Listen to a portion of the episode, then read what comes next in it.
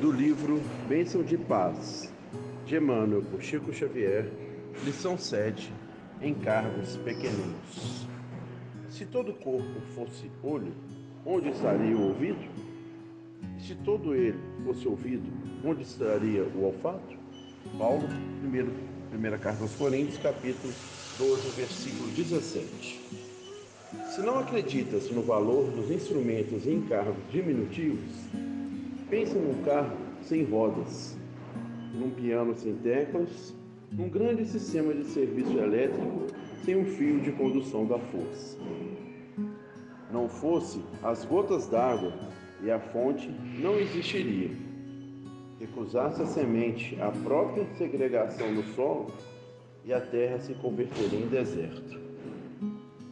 Não se resignasse a pedra com o próprio anonimato, os alicerces e um edifício seguro jamais se colocariam de pé.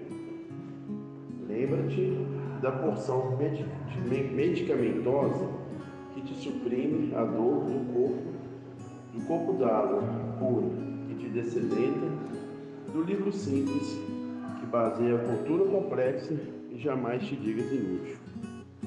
Somente aquele que se dispõe a fazer as coisas pequeninas que sabe e pode virar a saber e a poder realizar grandes coisas. Qualquer subida exige passos e degraus.